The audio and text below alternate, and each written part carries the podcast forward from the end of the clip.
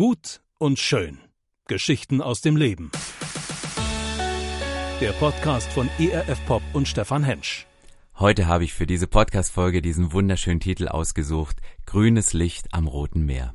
Vor kurzem war ich mit meiner Frau morgens frühstücken und wir fuhren zurück nach Hause und standen an einer Kreuzung, an einer roten Ampel und das ist ja absolut verboten, dass man als Fahrer am Handy rumdaddelt. Und deswegen nutzte ich die Gelegenheit, auf dem Beifahrersitz zu schauen, um zu sehen, welche Storys sich meine Frau gerade anschaut.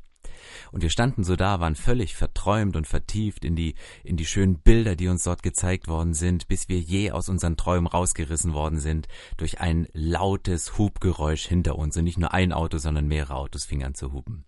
Meine Frage ist, welcher Ampel-Hub-Typ bist du? Wie lange wartest du, bis du hubst, wenn der vor dir wieder pennt und nicht losfährt und, und denkt, hey, grüner wird's nicht? Ich möchte heute über zwei Geschichten aus der Bibel sprechen. Einmal die Geschichte, als Mose das Volk der Israeliten aus der Gefangenschaft der Ägypter herausführt und sie vorm Roten Meer stehen und einmal die Geschichte, wie sein Nachfolger Josua eine ganz ähnliche Geschichte erlebt und dasselbe Volk, eine nächste Generation, wieder an einem Fluss steht, nämlich dem Jordan, und gefühlt nicht weiterkommt. Die erste Geschichte ist die vom Roten Meer, und ich weiß nicht, ob ihr so rote Meermomente könnt, kennt. So Momente, wo es, wo du mit dem Rücken zur Wand stehst, wo es nach vorn nicht weitergeht, wo es, wo es, wo du nach hinten nicht zurückkommst. Nach vorn ist eine, ein Hindernis und hinter dir steht der Feind und es droht sich und es braucht ein Wunder von Gott herauszukommen. Es gibt menschlich keine Lösung. Du kannst nicht nach rechts, du kannst nicht nach links weg. Es gibt menschlich keine Lösung. Es braucht das Eingreifen von Gott, um dort weiterzukommen. Und ich möchte einen Vers vorlesen aus Psalm 106, der diese Geschichte aufgreift. Vers 7, dort steht, als unsere Vorfahren in Ägypten waren, haben sie nichts aus deinen Wundern gelernt. Keiner wollte sich an deine große Güte erinnern. Als sie am Schilfmeer, dem Roten Meer, in Bedrängnis kamen, haben sie sich sogar dem Höchsten widersetzt. Dennoch half er ihnen. Er tat es für seinen Namen, er wollte ihnen seine Macht vor Augen führen. Psalm 106 beschreibt diese Geschichte und sagt, hey, das Volk, das war unterwegs, es hat Wunder über Wunder erlebt, die waren, das Leben war gespickt von Wundern und trotz dieser Wunder, an die sie sich eigentlich hätten erinnern können und darauf aufbauen können, standen sie vor dieser ausweglosen Lage. Und nichts, dass das nicht ausreichen würde, dass sie nur nicht nur die Wunder von Gott ignoriert hatten, sondern sie fingen an, gegen Gott zu rebellieren. Und dann steht dieser Satz in der Bibel, und dafür mag ich meinen Gott, mit dem ich unterwegs bin. Dennoch half er ihnen.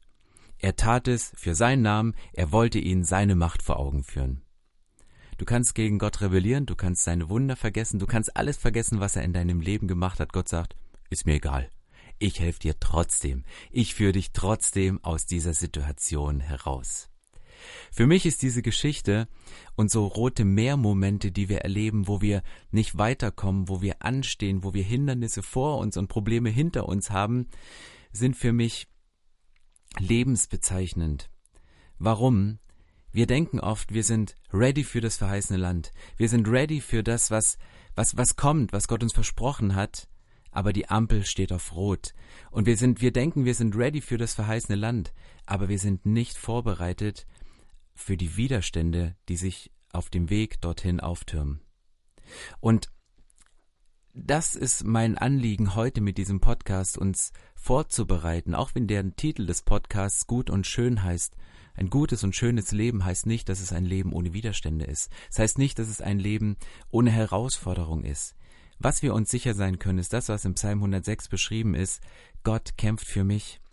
Und der Moment ist, wenn du an einem roten Meermoment stehst, Gott sagt, egal wie du dich verhältst, ich kämpfe für dich, ich bin auf deiner Seite, ich unterstütze dich. Und das ist der Moment, was Gottes Job ist und was unser Job ist, den müssen wir unterscheiden. Gott stellt die Ampeln auf grün, aber das Auto fahren wir selbst. Gas geben müssen wir. Selbst wenn die Ampel auf Rot ist, müssen wir Gas geben und deswegen gibt Gott dir grünes Licht am Roten Meer. Er gibt dir grünes Licht in Roten Meermomenten. Es kann sein, dass wir zu lange an einer roten Ampel gestanden haben und gar nicht mehr glauben können, dass diese Ampel nochmal auf grün geht, gar nicht mehr den Glauben haben, dass es weitergeht. Und dafür möchte ich gerne in diese zweite Geschichte hineingehen, weil ich ganz gewisse Parallelen sehe, auch wenn diese eine Generation später passiert ist. Wenn du Wunder erleben willst, dann musst du Risiken eingehen. Es gibt ja diese berühmte Geschichte von Honi dem Kreiszieher. Das ist ein Mann, er zieht einen Kreis in der Wüste und sagt, ich gehe hier so lange nicht weg, bis es regnet. Ganze Bücher sind darüber geschrieben worden, über Gebet, wie wir beten können. Und ich habe manchmal das Gefühl, dass wir als Christen im 21. Jahrhundert keine Kreiszieher-Mentalität haben, sondern Halbkreiszieher sind. In 4. Mose 11 steht, der Herr antwortete, Meinst du, es gibt eine Grenze für meine Macht? Du wirst jetzt gleich sehen, ob meine Zusage eintrifft oder nicht. Manchmal habe ich das Gefühl, dass wir so beten, als wären unsere Probleme größer als Gott. Als müssten wir Gott vorsichtig darauf vorbereiten und sagen, hey, das ist eine Sache, Gott, die kriegst auch du nicht hin, die ist so groß. Ich habe schon nicht geschafft, Gott, wie willst du das denn dann schaffen? Aber solange wir nicht zu der Überzeugung gelangen, dass Gottes Gnade und Macht keine Grenzen kennt, werden wir auch keine Gebetskreise ziehen, sondern immer nur Halbkreise ziehen. Und in Bezug auf Gott ist die Frage nie kann er, sondern nur wird er. Es ist nie die Frage, ob Gott nicht kann. Gott kann alles. Die Frage ist, wird er es machen? Und während wir nicht immer wissen, ob es wird, wissen wir doch, dass er kann. Und weil wir wissen, dass er kann, können wir mit heiliger Zuversicht beten. Es kann aber sein, dass du aufgehört hast zu beten, weil du dir unterwegs in der Wüste auf diesem langen Weg einen Sonnenbrand geholt hast. Enttäuschung.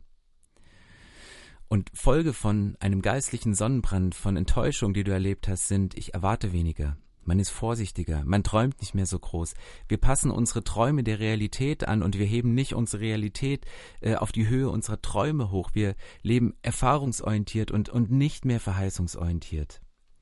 Und dieser Satz, dein Wille geschehe, ist mehr eine Resignationsfloskel, nicht mehr mutig zu beten, nicht mein Wille, der nur einen, einen kleinen Ausschnitt sieht, soll geschehen, sondern dein Wille, der den Überblick hat.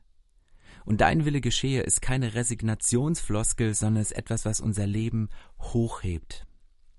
Und in Josua 3 steht diese Geschichte geschrieben, die gewisse Parallelen hat zu den roten Meermomenten, die der Vorfahre Mose durchgemacht hat. Die Szene ist, wir stehen am Jordan und der Jordan, der ist ein, ein anfangs ein ganz kleiner Fluss, aber der kann hat an manchen Stellen eine Breite bis zu 1,5 Kilometer. Und 1500 Meter Fluss, das ist schon ein gewaltiges Wasser, was dahin fließt. Aber was macht das Volk in dem Moment? Sagt, wir bleiben hier stehen, wir bauen uns ein Nest, wir richten uns gemütlich ein, obwohl sie kurz vor dem verheißenen Land sind. Sie brauchen das Reden von Gottes, von Gott, aber Gott sagt, hey, geh durch, trotz Hindernisse. Ich lese euch mal vor. Und Josa machte sich früh morgens auf, und sie zogen aus Schittim und kamen an den Jordan. Er und alle Israeliten und blieben dort über Nacht, ehe sie hinüberzogen. Nach drei Tagen aber gingen die Amtleute durchs Lager und geboten dem Volk, wenn ihr die Lade des Bundes des Herrn eures Gottes seht, und wie die Priester aus dem Stamm Levi sie tragen, so brecht auf von eurem Ort und folgt ihr nach. Doch dass zwischen euch und ihr ein Abstand sei von ungefähr zweitausend Ellen. Ihr sollt nicht alle zu nahe kommen. Aber ihr müsst ja wissen, auf welchem Wege ihr gehen sollt, denn ihr seid den Weg bisher noch nicht gegangen. Er sagt, ihr müsst, ihr müsst wissen, welchen Weg ihr gehen sollt, aber, aber ihr seid diesen Weg bisher noch nicht gegangen. Ihr werdet einen neuen Weg gehen, ihr werdet eine neue Richtung einschlagen. Und Josua sprach zu dem Volk, Heiligt euch, denn morgen wird der Herr Wunder tun unter euch. Und zu den Priestern sprach er, Hebt die Bundeslade auf und geht vor dem Volk her. Da hoben sie die Bundeslade auf und gingen vor dem Volk her. Und der Herr sprach zu Josa, Heute will ich anfangen, dich groß zu machen vor ganz Israel, damit sie wissen, wie ich mit Mose gewesen bin, so werde ich auch mit dir sein. Und du gebiete den Priestern, die die Bundeslade tragen, und sprich, wenn ihr an das Wasser des Jordans herankommt, so bleibt im Jordan stehen. Und Josa sprach zu den Israeliten, Herzu, hört die Worte des Herrn eures Gottes. Daran sollt ihr merken, dass ein lebendiger Gott unter euch ist und dass er vor euch, dass er vor euch vertreiben wird die Kanaaniter, Hethiter, Hiviter, Beresiter, Gilgashiter, Amoriter und Jebusiter. Siehe, die Lade des Bundes des Herrschers über alle Welt wird für euch hergehen in den Jordan. So nehmt nun zwölf Männer aus den Stämmen Israels, aus jedem Stamm einen. Wenn dann die Fußsohlen der Priester die Lade des Herrn, des Herrschers über alle Welt tragen, in dem Wasser des Jordans stillstehen, so wird das Wasser des Jordans, das von oben herabfließt, nicht weiterlaufen, sondern stehen bleiben wie ein einziger Wall. Diese Geschichte ist so bezeichnend. Was macht ein Beduinenvolk, wenn sie an ein unüberwindbares Hindernis kommen? Sie schlagen erstmal ein Lager auf. Und dann stehen die Priester mit der Bundeslade vor diesem reißenden Fluss. Und was machen sie? Sie glauben, was ihnen gesagt wurde, und sie machen den ersten Schritt. Sie gehen den ersten Schritt. Es gibt keinen Glauben aus zweiter Hand. Es gibt keinen Glauben aus zweiter Hand. Man kann Glauben nicht vererben, man kann ihn nur vorleben. Und als Leser kennen wir natürlich die Geschichte vom Roten Meer und die Story von Mose. Aber von denen, die das erste Mal bei der Mehrteilung erlebt hatten, war niemand mehr am Leben. Es waren nur Geschichten von Wundern, es waren nur Geschichten von Großeltern, die sie erzählt haben. Niemand kann sich auf das berufen, was er vor vielen Jahren oder was, was andere mit Jesus erlebt haben. Und heute hast du die Wahl zu glauben. Die Vorfahren, die, die helfen nicht mehr. Eine Erfahrung von früher, die hilft mir, mein Glauben zu stärken und eine Perspektive aufzubauen ähm, und mein Glauben zu pimpen, aber Schritte muss man selbst neu gehen. Und deswegen lebe das Prinzip des ersten Schrittes. Ich bekomme nicht gerne nasse Füße. Und was hier passiert, ich habe das mal ausgerechnet, macht der Uferbeschaffenheit des Jordan und der Länge der Bundeslade die Priester sollten die Bundeslade auf die Schulter nehmen und sollten sich in das Wasser hineinstellen, und erst als sie im Wasser standen, war die Verheißung, dass der Jordan sich teilt, dass das Wasser gestoppt wird. Das heißt, wenn die hinteren Priester der Bundeslade mit dem Knöchel im Wasser standen, stand den Priestern, die vorn an der Bundeslade waren, das Wasser bereits bis zum Hals. Und ich mag es nicht, wenn mir Wasser bis zum Hals steht. Ich mag es auch nicht, nasse Füße zu bekommen. Mir ist es lieber, wenn Gott den Fluss teilt und ich dann trockenen Fußes das Wunder betreten kann. Wir wollen, dass Gott den ersten Schritt tut, damit wir keine nassen Füße bekommen. Aber wenn wir nicht bereit sind, einen Glaubensschritt zu tun und uns dabei nasse Füße zu holen, verhindern wir, dass ein ganzes Volk es auch erlebt. Wenn wir als Verantwortliche für andere Menschen nicht bereit sind, uns nasse Füße zu holen, Glaubensschritte zu gehen, verhindern wir für die Menschen, für die wir verantwortlich sind und für die Gott uns in Verantwortung berufen hat, dass auch sie das Wunder von Gott erleben können. Wenn wir intensiv gebetet haben, dann müssen wir tief Luft holen und einen Glaubensschritt tun. Und viele Menschen erleben nie, wie sich der Fluss in ihrem Leben teilt, weil ihre Füße zu lange, zu fest und auf trockenem Boden stehen. Wir warten, dass Gott den ersten Schritt macht. Petrus ist quasi der Schutzheilige der nassen Füße. Mag sein, dass er beim Durchhaltetest dann durchgefallen ist, aber er bestand den nasse Füße-Test. Und wenn wir verrückte Wunder erleben wollen, den verrückten Eingebungen des Heiligen Geistes folgen, dann werden wir nasse Füße bekommen. Der Jordan kann an der Stelle, an der das Volk Israel ihn überquert hat, 1,5 Kilometer breit gewesen sein. Aber was wäre mit dem Volk passiert, wenn die Priester nicht ins Wasser gelaufen wären? Wahrscheinlich hätten sie sich auf der einen Seite des Jordans arrangiert, hätten ewig als Beduinenvolk in einer Wüste gelebt und ständig mit Sonnenbränden zu kämpfen gehabt und eine Sonnenmilchproduktion angefangen, anstatt in den Schatten der Bäume, die fruchtbar sind, ins verheißene Land überzugehen. Vielleicht traust du dich auch nicht, einen, einen Kreis zu ziehen, weil du eine Sonnenbranderfahrung gemacht hast oder weil du sonst Angst hast und wir können dir helfen, dass du nicht alleine bist. Überleg mal, was, wofür du beten würdest, wenn Gott alle Macht hätte, wenn es keinen Hinderungsgrund gäbe. Wofür würdest du anfangen zu beten? Das Volk stand auf der einen Seite, aber was erwartet sie auf der anderen Seite? Weil kaum hatten sie den Fluss überquert, brach das Wasser hinter ihnen tosend zusammen. Allen war klar, dass es kein Zurück gibt.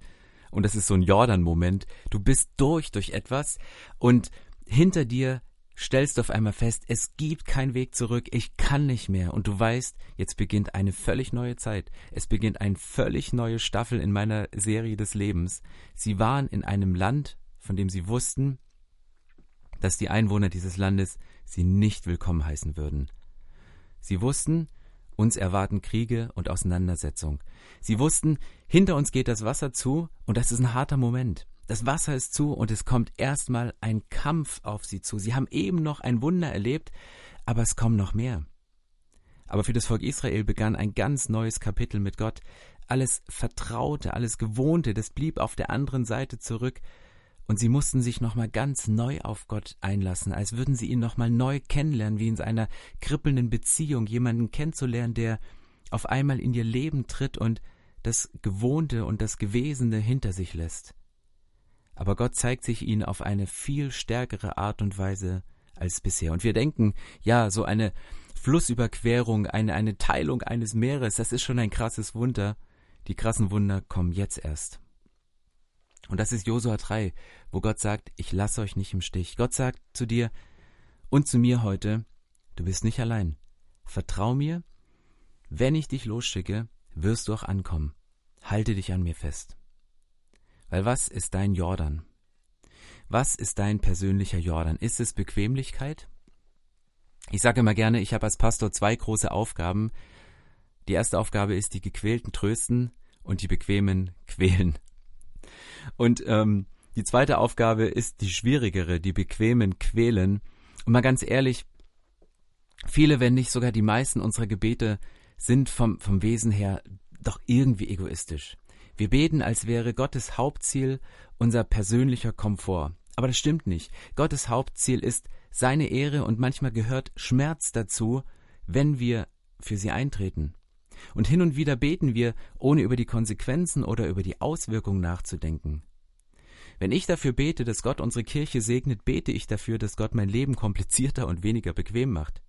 Es war so viel angenehmer, als wir mit 25 Personen in unserer Gemeinde Gottesdienst gefeiert haben. Es war viel weniger kompliziert, als wir nur einen Gottesdienst an einem einzigen Ort hatten.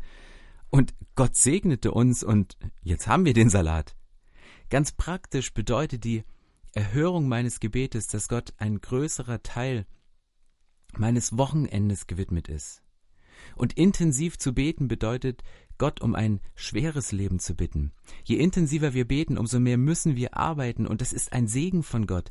Intensiv beten ist schwer, weil wir nicht nur so beten können, als hinge alles von Gott ab, wir müssen auch so arbeiten, als hinge alles von uns ab.